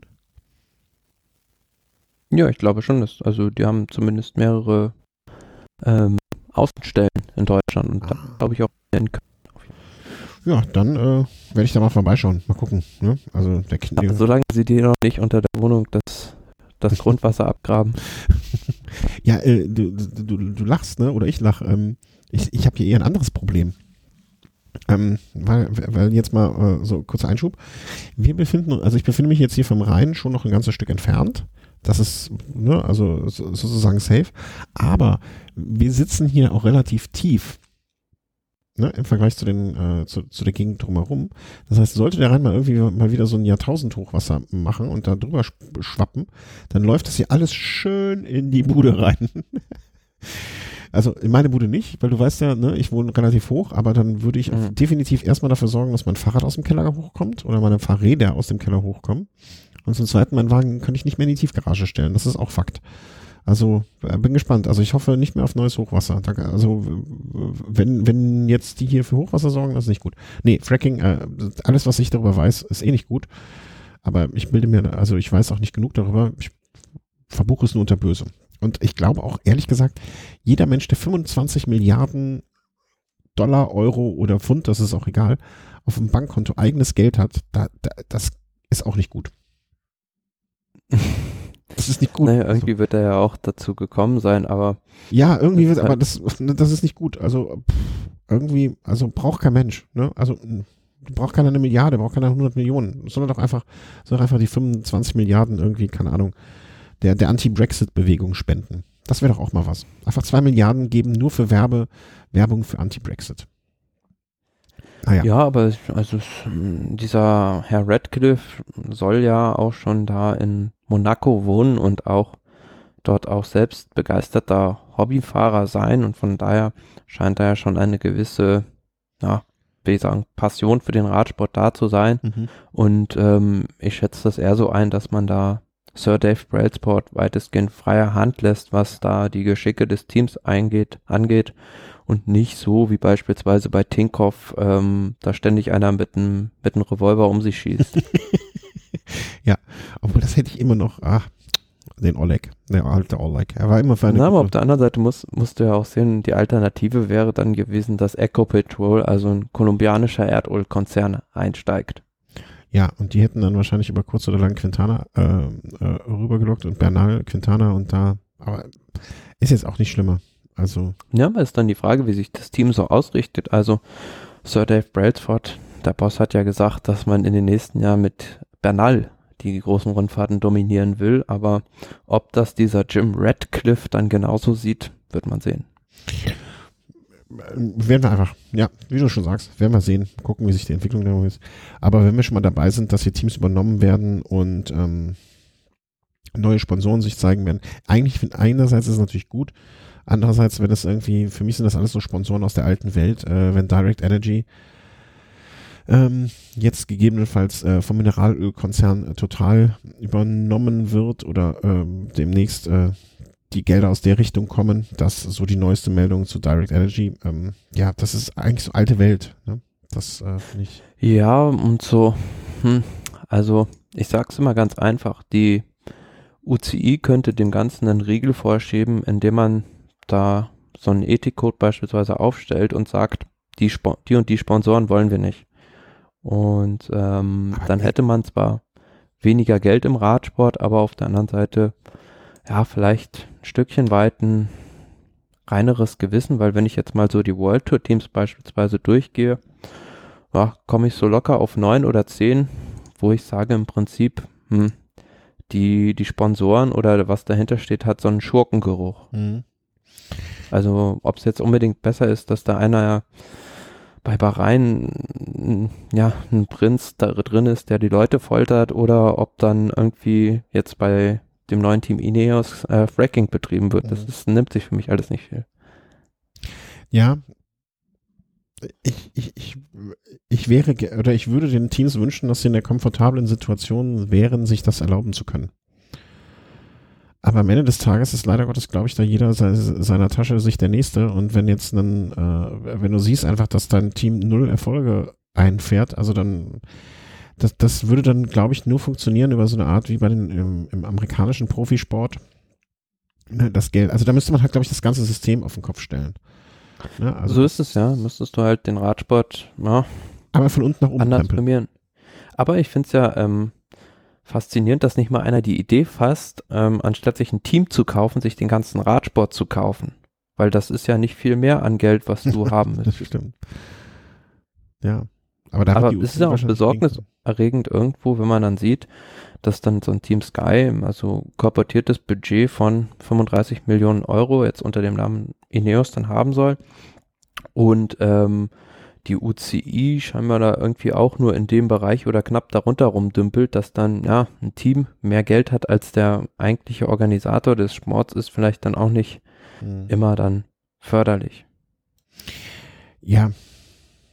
Also ich, ich, ich tue mich da immer schwer. Ne? Also ich finde einerseits, ähm, ich, aus dem Fußball kennt man das ja auch, ne? Ein FC Bayern München mit seinem Budget im Vergleich jetzt zu dem letzten in der oder das größte Budget beim Vereinssport, äh, Fußball in, in der ersten Bundesliga im Vergleich zum kleinsten Budget und so weiter ungerecht.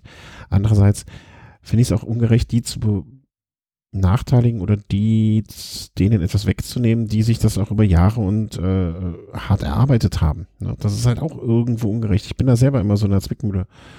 Ähm, ja, klar, da aber da müssen wir ja nicht nur, wie soll man sagen, also, weil wir da jetzt schon bei der beim Radsport vor der Tür kehrt, mhm.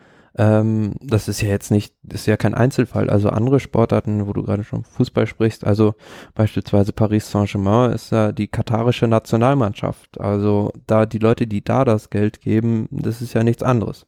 Okay, da, da kenne ich zu wenig von, muss ich gestehen. Ne? Also ich, ich denke mir mal, also ich fand dieses, äh, früher als ich mich noch mehr für anderen Sport interessiert habe äh, oder auch für amerikanischen, für Basketball vor allen Dingen, ne? ähm, das System da funktioniert, äh, also einerseits finde ich das äh, sehr, sehr bewundernswert, weil es ist halt immer spannend, ne? also die, die, die, die, äh, die, die Sieger, nee, nicht immer, ne, aber ähm, oder auch American Football, ne, also das, die Sieger stehen halt nicht vorher so klar auf dem Schirm, dass du jetzt in zwei davon ausgehen kannst, dass in zwei Jahren immer noch die Teams oben sind und die Teams unten sind, ne? sondern da wird fröhlich hin und her gewechselt.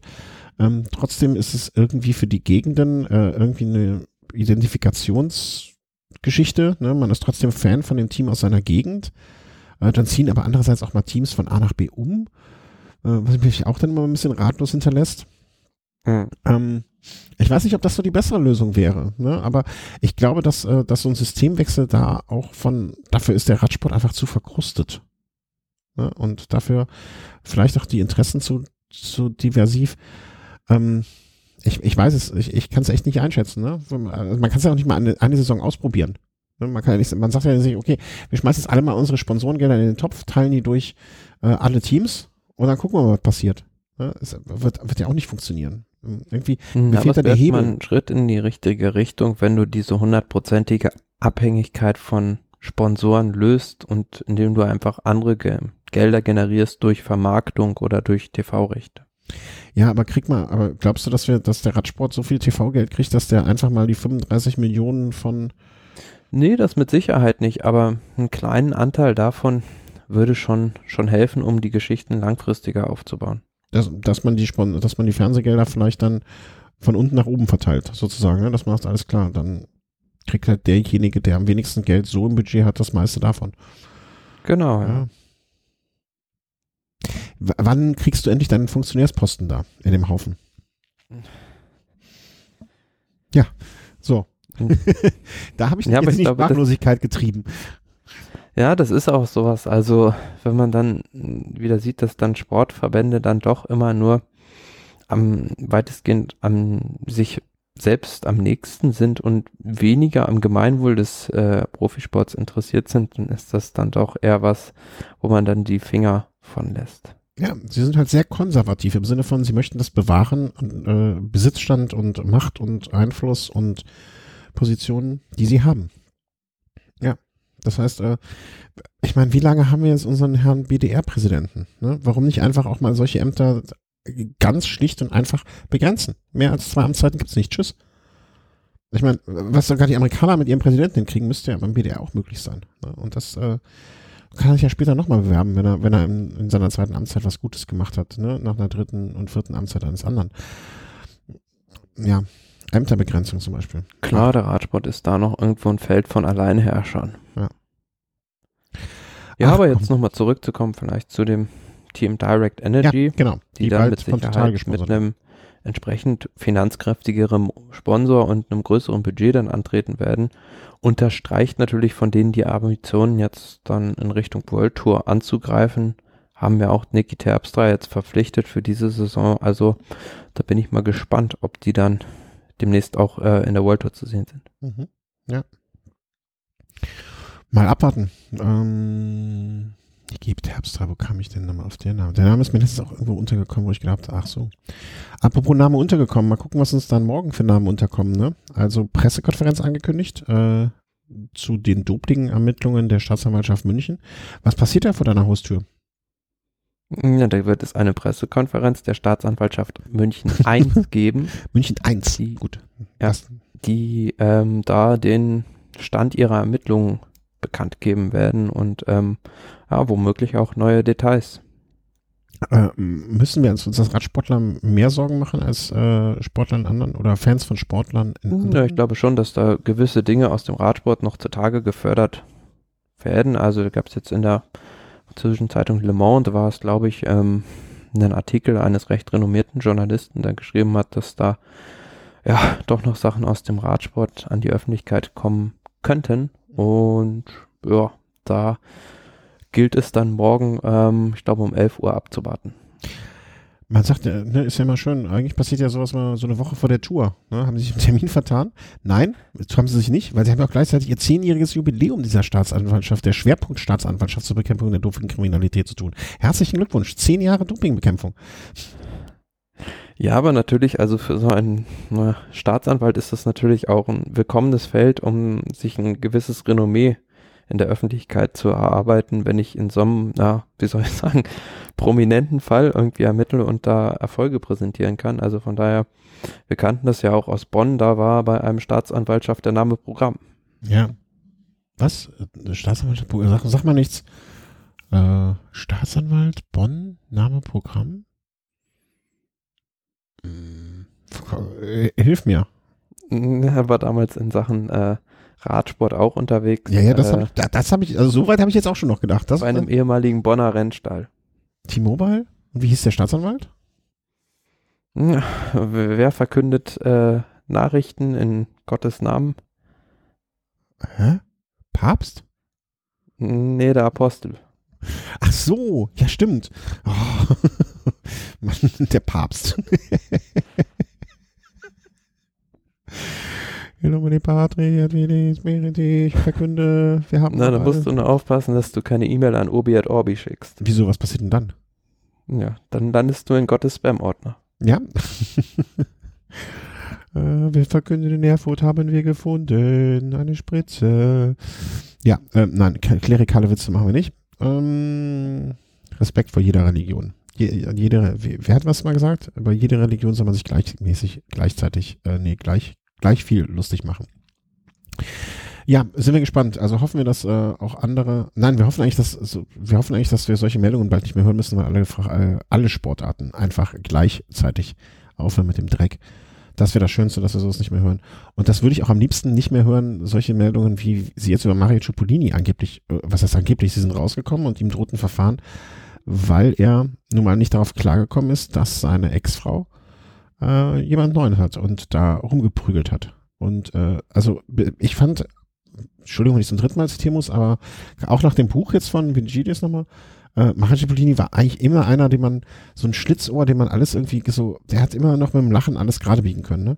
Aber Frauenstehen geht immer nicht und, ähm, also es geht nicht. Nein, nicht also, nur getreten, also soll es ja auch getreten und geschlagen haben und ja. äh, den nachgestellt haben. Ja, also allerletzte und äh, da hat er bei mir echt einiges an Reputation verloren. Was heißt einiges verloren? Also er hat nicht alles verloren. Punkt. Ne? Also es gibt Sachen, die gehen nicht und äh, da, da gehört so sich einfach an Schwächeren äh, oder zum einen sein eigenes Ego so wenig, äh, so klein ist, dass es davon gekränkt ist. Also ganz, ganz schlimm. Also, bah. Möchte, möchte ich eigentlich fast gar keine Worte mehr drüber verlieren. Acibolini, Arschloch. Ja, zumal also die scheinbar 1993 verheiratet waren, sich 2005 getrennt haben und das jetzt um den Zeitraum 2016 und 2017 geht. Ja. Also. Bah. bah, finde ich. Also da, da, fehlen mir echt die Worte. Also, ne, nach so vielen Jahren. Also ich finde auch, dass man, ähm, dass man da nicht einfach früher, früher irgendwie sowas machen kann im Sinne von, ne, also wenn Drohungen, es gab ja immer so ein bisschen die, wie soll man sagen, die Diskussion, die Polizei kann ja erst was machen, wenn, äh, wenn was passiert ist und so weiter äh, nee, dann sollen sie einfach schon früher anfangen. Er hat ja Todesdrohungen ausgesprochen und so weiter und so fort. So, sie sollen einfach früh genug ähm, äh, da die Möglichkeit geben, äh, einzuschreiten. Also ekelhaft. Naja. Vergessen wir es. Also Cipollini, Arschloch.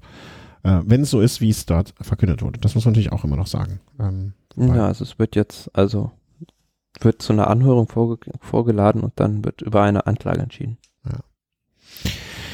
Ach, kommen wir zu ein bisschen erfreulicheren Sachen zumindestens Oder, oder nein, alles ist erfreulicher das. So, das ist die richtige Formulierung. Ähm, Zürich, Grüße an den Christoph, äh, wird ähm, Rad-WM 2024 äh, ähm, veranstalten. Sehr, sehr schön. Hat mich gefreut, als ich das gehört habe. Ähm, vor allen Dingen, weil ja auch die, das traditionelle Rennen, die Metzgette, nicht mehr stattfindet. Ähm, äh, ja, also kann man, nachdem ja in den vergangenen Jahren noch oft genug äh, Probleme gab, einen Ort zu finden, so richtig, dass man jetzt schon so wohlweislich vor, in weiser Voraussicht und weiter Voraussicht den Ort festgelegt hat, äh, schön. Und Zürich, äh, also. Ja, jetzt zum vierten Mal nach 1923, 1929 und 1946 die WM dann in Zürich und ja, ich glaube, ich weiß gar nicht mehr genau, welches Jahr das jetzt ist, ist man ja da rund um das UCI-Hauptquartier mhm. in der Nähe von Egel unterwegs. Also die Schweizer können sich auf äh, mehrere Radsportfeste freuen. Ja, und Zürich ist ja noch nicht so weit. Also ne, in fünf Jahren kann viel passieren, wer weiß, was bis dahin los ist. Aber ähm, ist jetzt auch, ich will nicht sagen um die Ecke, aber zumindest einigermaßen zu erreichen. Ne? Kann, kann ich mir auch nochmal gut vorstellen. ja, und bin gespannt, was die dann da für eine Strecke machen. Da hat man auch viele Möglichkeiten, wo du schon gerade diese besagte Zürich-Metzgete erwähnt hast. Also da gab es ja immer diesen Pannenstielanstieg. Also wenn man den da beispielsweise mit einbaut oder andere kleine Hügelchen, dann könnte das ja auch ähnlich was wie Innsbruck werden. Mhm. Ja, also Christoph vom Rennerblock CH, äh, du kannst schon mal, kannst schon mal das Gästezimmer bereitstellen. Äh, Team Home kommt geschlossen vorbei.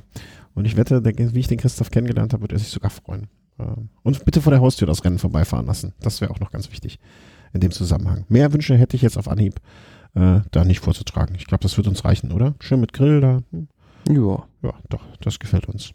Ähm, was uns nicht gefällt oder was vor allen Dingen ihm nicht gefallen wird, ähm, ist der äh, Sturz von Andrea Tafi, der nach 20 Jahren nochmal bei Paris-Roubaix starten sollte und äh, dementsprechend das äh, beerdigen wird. Ja, der wollte halt mit, wie alt ist er jetzt, 52 Jahren. Dann nochmal bei Paris-Roubaix antreten war sowieso, ja, ich will nicht sagen Himmelfahrtskommando, aber ja, es doch, gab lange Zeit so das Gerücht, dass Dimension Data ihn verpflichten würde für das Rennen, aber das kam nicht zustande und er hatte auch kein Team. Und jetzt hat er sich dann im Training das Schlüsselbein gebrochen und von daher kommt es nicht zustande, dass er bei Paris-Roubaix fahren wird. Äh, lustig, lustig ist das falsche Wort, aber ähm, für einen Profi, der ja auch, äh, wie er sa selber sagt, noch sehr viel fährt, also an die 20.000 Kilometer im Jahr, also äh, wäre es die erste Fraktur überhaupt in seiner Karriere gewesen. Und das jetzt in der Situation ist natürlich echt bitter. Also das ist eigentlich Pech, kann man nicht anders sagen. Ähm, hm. Ja, aber er hat das Rennen ja schon mal gewonnen, also besser jetzt als damals. Hallo? Ja. Ah, achso.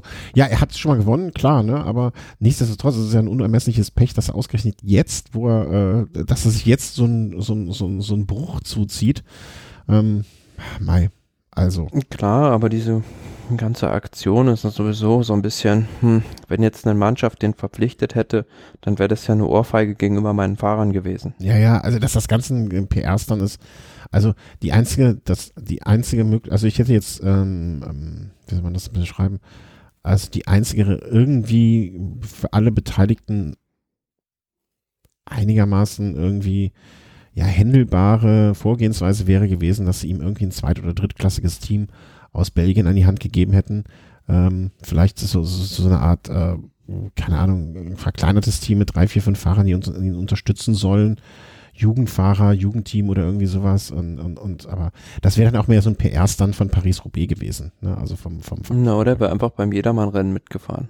Ja, ne? also da habe ich ja gehört, dass sich da auch ganz gute Leute tummeln. Anwesende eingeschlossen, aber nicht mich, ähm, wäre damit gefahren, genau. Also, naja. Ja, weil es halt kein Profi mehr. Also von daher hat er ja. da eigentlich auch nichts zu suchen. Nee, eigentlich nicht. Also, ja. Nee, war ein PR-Stand, hat nicht geklappt, ist jetzt auf die Nase gefallen. Pech gehabt, soll man auch äh, sportlich nehmen. Und äh, sportlich nehmen äh, wird man auch, dass es in Mexiko ähm, auf der Bahn einen neuen äh, Stundenweltrekordsversuch geben wird. Äh, Ende des kommenden Monats oder Mitte des kommenden Monats. Mhm, also ja, dieser Stundenweltrekord, an dem sich jetzt schon einige Leute die Zähne ausgebissen haben. Da will jetzt Viktor Kampanatz einen Angriff starten am 16. Ähm, auf 17. April und na, ich habe irgendwo gelesen, dass dieses ähm, Projekt Stundenweltrekord dort, ähm, glaube ich, fast 90.000 Euro ähm, in Beschlag nimmt an Budget. Und ja, aber wie gesagt, ich glaube, dass diese, diese Zeit von Bradley Wiggins auf der Bahn eine, um, ja, in einer Stunde da Bestand haben wird. Äh, Mexiko war ja schon immer in vielerlei Hinsicht äh, ein, ein, gutes Pflaster für solche Veranstaltungen. Ne? Also ich denke bei Mexiko, ich weiß nicht, äh, du gehörst ja, naja, du hast ja eh ein Sportgedächtnis, ne? Aber man, ich, ich weiß noch, dass bei der, nein, ich weiß es nicht, weil ich dabei war, aber ähm, bei der Olympiade 68 sind da ja auch äh, etliche Rekorde ähm, als größter oder als, als, als wichtigster oder langanhaltendster wahrscheinlich der Weitsprung, äh, äh, damals von Bob Beeman ähm, gefallen. Auch auf der Bahn sind damals, meine ich, äh, sehr, sehr viele sehr schnelle Zeiten gefallen worden.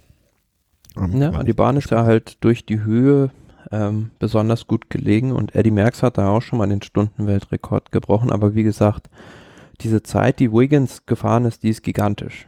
Ja. Na, sind wir gespannt. Also, wenn, wenn, wenn aber wenn es keiner mehr versucht, dann wird es auch keiner ja, schaffen. Klar, also lobenswert, dass Viktor Kampernatz sich da jetzt rantraut und da hat er jetzt auch da das Zeitfahren gewonnen bei Tirreno Adriatico und ja, macht in letzter Zeit mehr sportlich äh, auf sich aufmerksam als durch irgendwelche Dating-Aktionen. Mhm. Sind wir gespannt. Ja, das stimmt. Drücken ihm die Daumen. Äh, 16. 17. April, wer sich da ein äh, Knoten ins Taschentuch machen möchte, der kann das machen. Da wird das stattfinden. Wird bestimmt auch irgendwo dazu einen Livestream geben. Äh, ja, da gehe ich von aus. Das war doch damals auch, äh, die UCI hat das doch via YouTube gestreamt, oder? Kann das sein? Habe ich das richtig in Erinnerung? Genau, ja. Und Eurosport. Das wurde dann auch im Fernsehen übertragen. Ja, so. ja, ja. ja das wird es mit Sicherheit geben. Aber da werden wir euch mit genauso großer Sicherheit äh, vorher nochmal darauf hinweisen. Bis dahin ist ja noch ein Monat und da werden wir hoffentlich und mit an sicher grenzender Wahrscheinlichkeit noch das eine oder andere Sendungchen, Sendungchen aufnehmen. Ähm, da bin ich felsenfest von überzeugt. Ja, das war's für heute, oder? Sehe ich das ja. Sehe ich richtig? Ja. Bis zum nächsten Mal habe ich hoffentlich auch wieder ein paar Fahrerbilder gescannt, die wir dann als äh, Kapitelbilder äh, einfügen können. Und ähm, ja, möchte mich bedanken bei dir äh, für, ich sage jetzt für 250 Sendungen, die wir gemeinsam gemacht haben. Stimmt, die Zahl stimmt nicht, aber du bist jetzt stellvertretend für die anderen da, für, für Markus, für Christian, für Chris. Äh, kriegst du jetzt stellvertretend den Dank ab. Das hast du jetzt davon, dass du heute Abend Zeit hattest. Und äh, ja, bedanke mich auch bei allen Hörern für die Unterstützung ähm, in den äh, vergangenen äh, 250 Sendungen. Ähm, wie immer, Patreon, ähm, Amazon, PayPal, die Überweisungen, das hilft uns alles sehr. Wir konnten heute zum Beispiel kurzfristig ist uns aufgefallen, dass wir unseren Eurosport-Player, den wir uns zu, äh, zu, ja, mit allen Leuten teilen, ähm, und den wir von eurem Geld dann auch mitfinanzieren, damit wir über die Sendungen, äh, über die Rennen sprechen können. Ähm, heute deswegen einfach so, ohne drüber nachzudenken, verlängern konnten, weil wir es im Budget noch drin hatten. Und ja, dafür einfach Danke. Sag ich mal so. Ja, dann kann man nur Danke sagen. Ja, Ne? Da, wir gucken und äh, erzählen und äh, ihr braucht nur hören. Das ist ja für alle Beteiligten das Beste. Weiß ich nicht, vielleicht. Ja. Alles klar. Gut, eine schöne Restwoche. Ähm, alles Gute. Gehabt euch wohl, fahrt schön Rad und äh, genießt die. Das nächste Wochenende soll, glaube ich, einigermaßen sonnig werden, wenn ich es richtig gesehen habe. Damit habe ich mich noch nicht befasst, da bin ich nicht in Deutschland. Ja. Kann ich dir aber sagen. Brauchst dich nicht mehr mit befassen. äh, ich habe für Samstag, glaube ich, 19 Grad irgendwo gesehen. Oder für Freitag. Ne, für Freitag war es. Freitag 19 Grad. Ach, und ich habe frei. Hahaha. Gut, jetzt endgültig Schluss. Tschüss. Tschüss.